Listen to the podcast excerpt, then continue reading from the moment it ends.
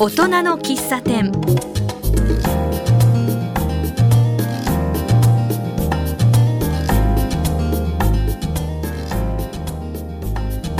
この番組ではこの街を元気にする人楽しくする人をゲストにお迎えしお話を伺っています。私はマスターの小原田康久です。今日はひばりが丘北口のカフェラナンドゥハピーさんにお邪魔しております。どんなお話をしているか聞いてみましょう。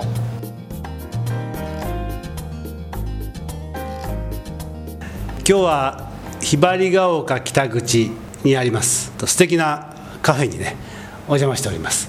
まあ音の喫茶店という番組ですけどね今日は正真正銘のね喫茶店からお送りしようと思ってます、えーゲストはですねマスターの荒道哲也さんと奥様のめぐみさん。どうぞよろしくお願いします。よろしくお願いします。あの素敵なねカフェですね。ありがとうございます。はい、あのすごくこう白が貴重って言いますかね。明るくてね。でこれビルの3階にあるんですよね、はい。ええ、だからこう見晴らしも良くてね。結構これは日も入るんですよね。そうですね。あの午前中はこっちの東から、ええ。あとはお昼になると南の方からええ。日が当たりますね。ええええ。なんかゆっくりとねくつろげるような、えー素敵な空間がね出来上がってるなというふうに思います、えー、とお店の名前は、えーランハッピーはい。ええちょっとなんかランハッピーって言うんですね。はい。えええーこの名前の由来はまたちょっと後からねお聞きするとしましてね。実はねおめでたい話からねしましょうか。あの一点一品の一品総選挙。はい。はいこれで準グランプリを取りました。すごいですよね。本当すごいですね、ええ。これは西東京市の市民の方が投票するんですよね。そうですね。えはい。あの準グランプリを取ったあええ。の経緯といいますか、ええ。これ全部家内がええ。取ったあの賞なんですよ。なぜかというと、あの一点一品っていうのが、うん。あの任せランチセットっていうので毎日あのええ。日替わりで出してるあの料理なんですけれども、ええ。全て家内が作ったもので、ええ。ですのでこの準グランプリは家内の取った賞でございます。なるほどね。あのめぐみさんは管理栄養士でしたよね。はいそうです。でそれで、えー毎日こうお任せランチっていうんですか？お任せプレートえっと、ここに来ていただいているお客様ではもうお任せで通用するんですけれども、えこのあの1点1品の時のあのなんていう認定していただいた時はちょっとあの他と違うなんかこう分かりやすいええ。あの名前がついた方がいいということで管理栄養士にお任せワンプレートランチという名前をあのつけていただいたんですね、ええ。でそれで一応その名前で認定されています。ああそうですか、はい。ええ。で、えー毎日毎日いろいろと工夫したランチを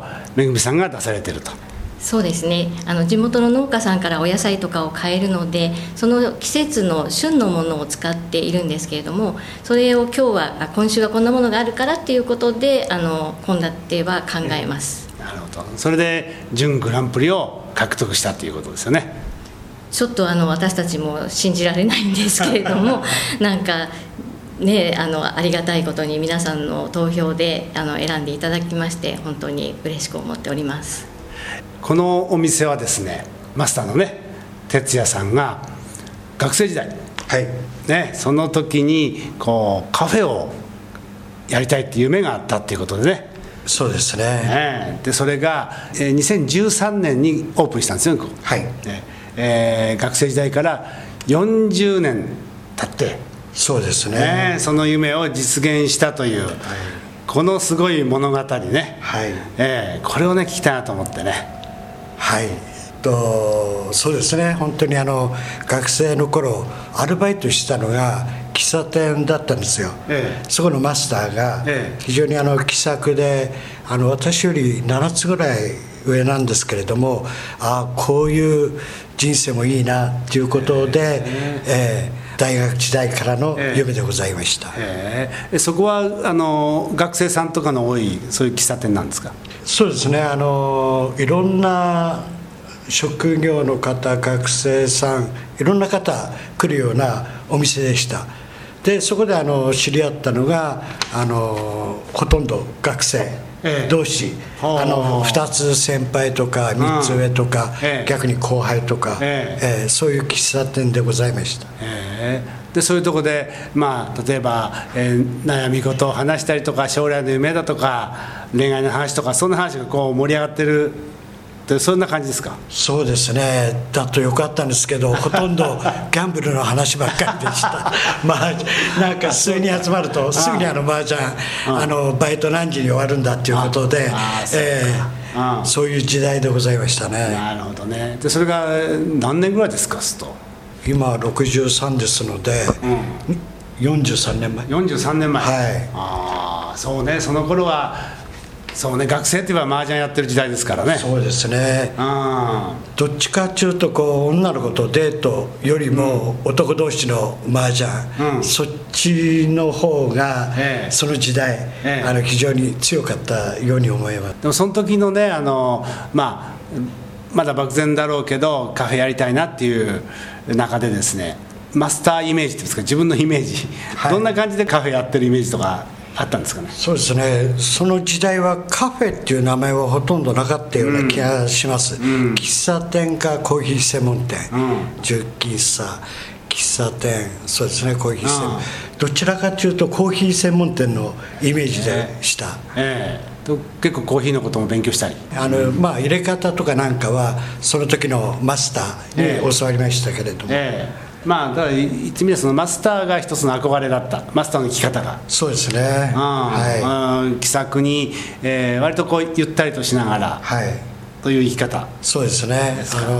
あと、ま、そのマスターの友達なんかええ。来て、いろんな職種の人が来ますもんで、え。なんか学生の私にとっては太陽のええ。こう光が当たったような場所に思いましたね。ああそうかそうか。あの日頃付き合ってる仲間とまた違うそうですね。まあ大人ですよね、ええ。と関わりながらね、そう。でその頃めぐみさんは同じこうなんていうのかな。空間じゃないけど いたんですか？あのそばに。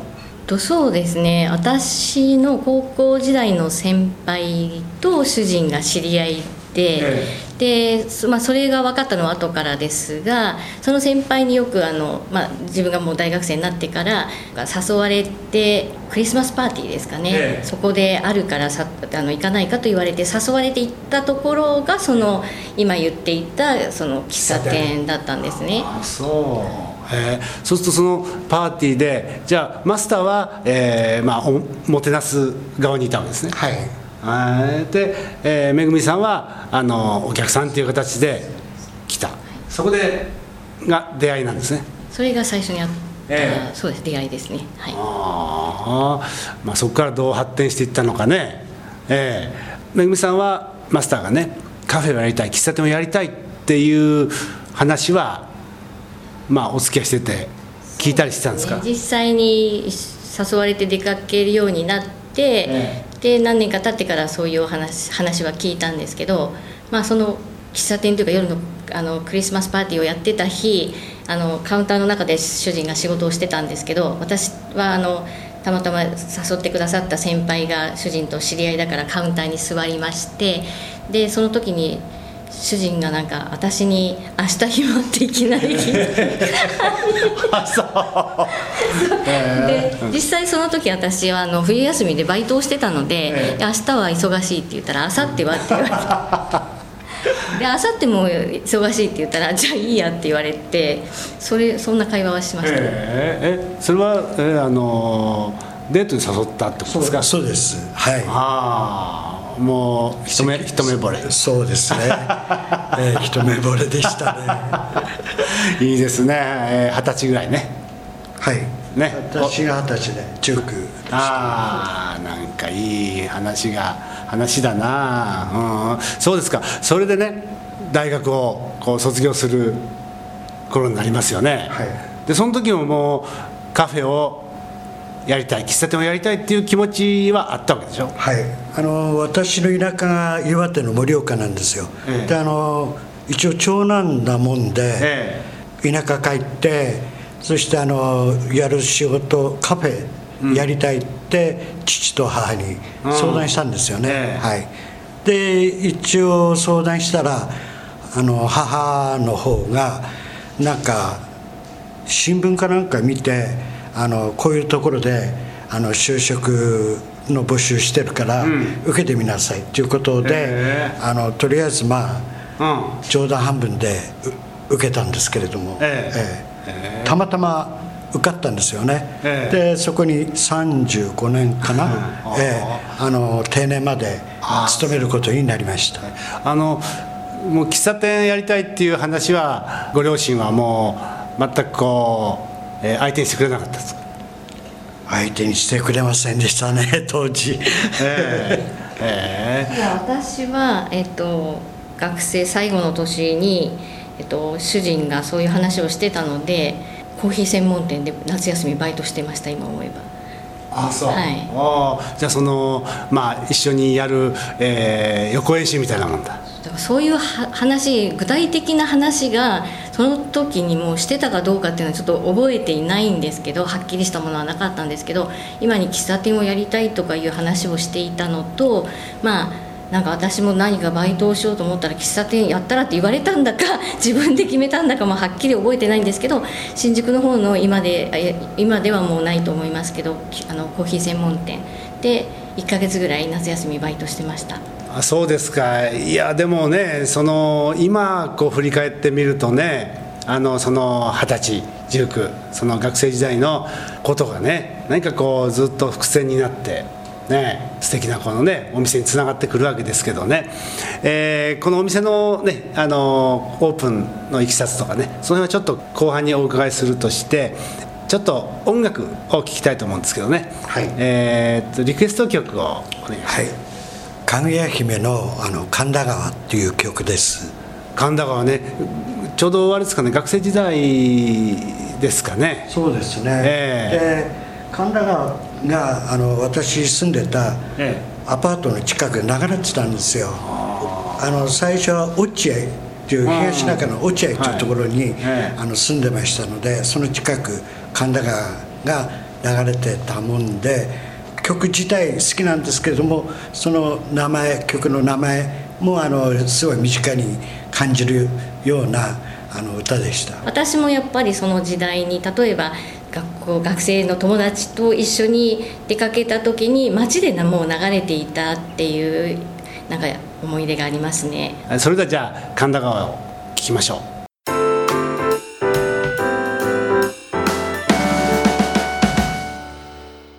今日はひばりが丘北口のカフェランハッピーさんにお邪魔してます。マスターのえー荒道哲也さんと、はい。奥様の、えーめぐみさんお話を伺ってます。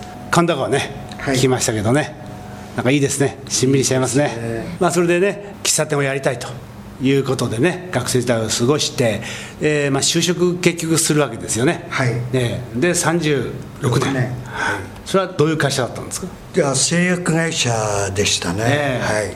ーで営業。はい営業です、はあー。あの全国あちこち回っておられたんですか？い、私が一番最初に赴任したのが福島県。でその後千葉。でその後、ね、立川東京ですねでその後が茨城水戸ですね。そしてその後東京戻ってきて、ええ。東京ではもう20年近く、はい。ええ働いてました。お二人が結婚されたのは？は、えー、と郡山福島にあのいる時ですね、ええ。はい。最初のところですね。そうですね。あそうすると、はい。えーおいくつの時ですか？私が25で主人が26でした。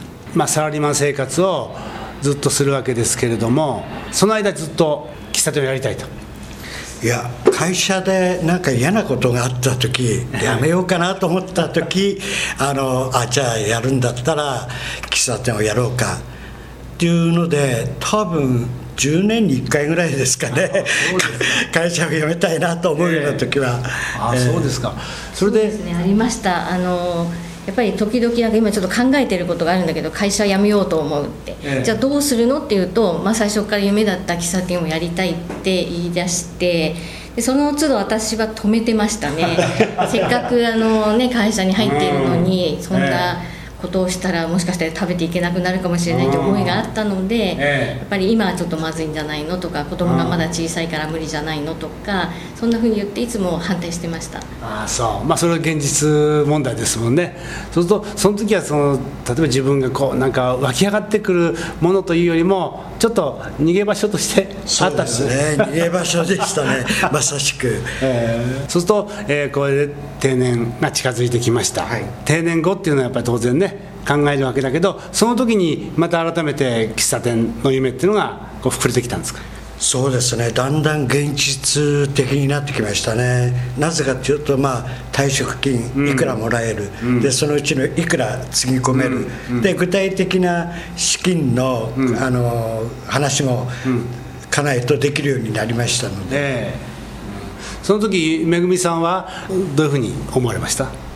えっと、今まで何回も反対してきたので、まあ、定年退職したら仕方がないかなっていう思いはありました。ただあの皆さん2年ぐらいは残るのでまだ2年は残った方がいいんじゃないかっていう思いもありまして、まあ、近づいてきた時にあの一度あもうやめてやっぱりあと2年残った方がいいんじゃないのって言ったことがあったんですね。そしたらもう半年前に断ってるって言われてしまいまして もうしょうがないかなと思って諦めました。ああそうですか。もうその時はもう頭の中は喫茶店でいっぱいいっぱいでしたね 本当に。その時あの具体的なイメージといいますかね。そういったものはあったわけですか、え具体的なイメージはもうコーヒー専門店でしたね、ええ。はいそれはもう、えー学生の時とまた同じようなね。はい。その通りです。うん。このひばりが丘っていうのはその時はまだ場所としては考えてなかったですか？えー私はあのできれば都心の方、ええ。っていうかあの、まあ、池袋あたりか池袋の近場で考えてたんですけども、家内が全部反対して。私は今住んでいるのが西東京市ですので,、えで一番最寄り駅がひばりが丘、うん。えー西東京市内でお店を持った方がなんとなくこうなんて言うんでしょうかね愛着自分の土地あの住んでいる土地ということで愛着も湧くしまた通勤にあの電車使うのは大変だなと思ったんですね。なので歩いて行かれる距離に持ちたいと私はあの言いましたでまあそのねあのマスターはコーヒー専門店をやりたいということで、えーこうイメージを持ってるわけだけど2人でそういうことも当然話し合いもされただろうしやっぱりいろいろとねなんていうの意見の違いもあったでしょうけどね。そうですね。そして最終的には、まあ、あの先ほどの場所の問題もあの結局は家内の言った通りにしてよかったなと思いました、であとあの携帯ですね喫茶店の、で家内はこういうカフェ。えっていうイメージだったんですよね、して家内と私のそれ意見も分かれたんですけども、まあ家内の言う通り、あのこういうカフェにして今思えばよかったなと思ってる次第でございます。で主人が最後あの定年前ちょっとあの数年前から私はあの管理栄養士の資格をあの利用利用というか使って、えっと、特定保健指導ってよくあのメタボ健診って今言われてますけれども、それのカウンセラーをしてました。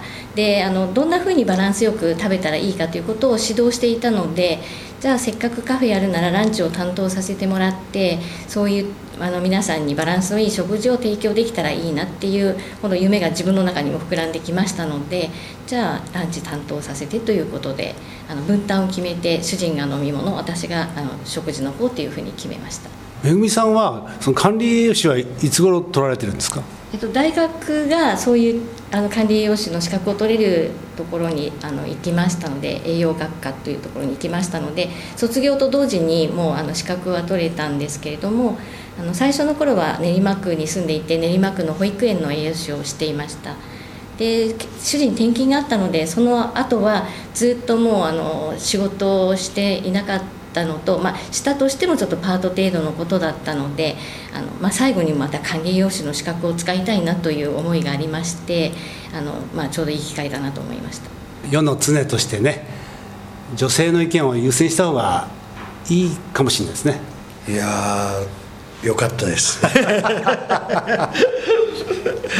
またそういうあの、ね、家内の意見断ってたらこういうね、準グランプリっていう、うん、あの賞も取れませんでしたし、うん、であと西東京市と関わることによって、うん、あの地元の農家さんとの関わりもできたし、本当にあの非常に良かったなと思っております、えー、そうね、それでねあの、まあ、北口のあのちょっと急な階段をね降りるともう本当にすぐですよね。そうです。で本当に場所的にいいところで素敵なこの空間を作ったわけですけどここはもともとはどういうところだったんですか？10年ぐらいあの使われてなかったようだったのであのそうですね。私たちが見に来た時はなんかこれがちゃんとしたカフェになるんだろうかぐらいの 実はそんな雰囲気でした。え。ー、そうするとこう物置みたいになってるんですか？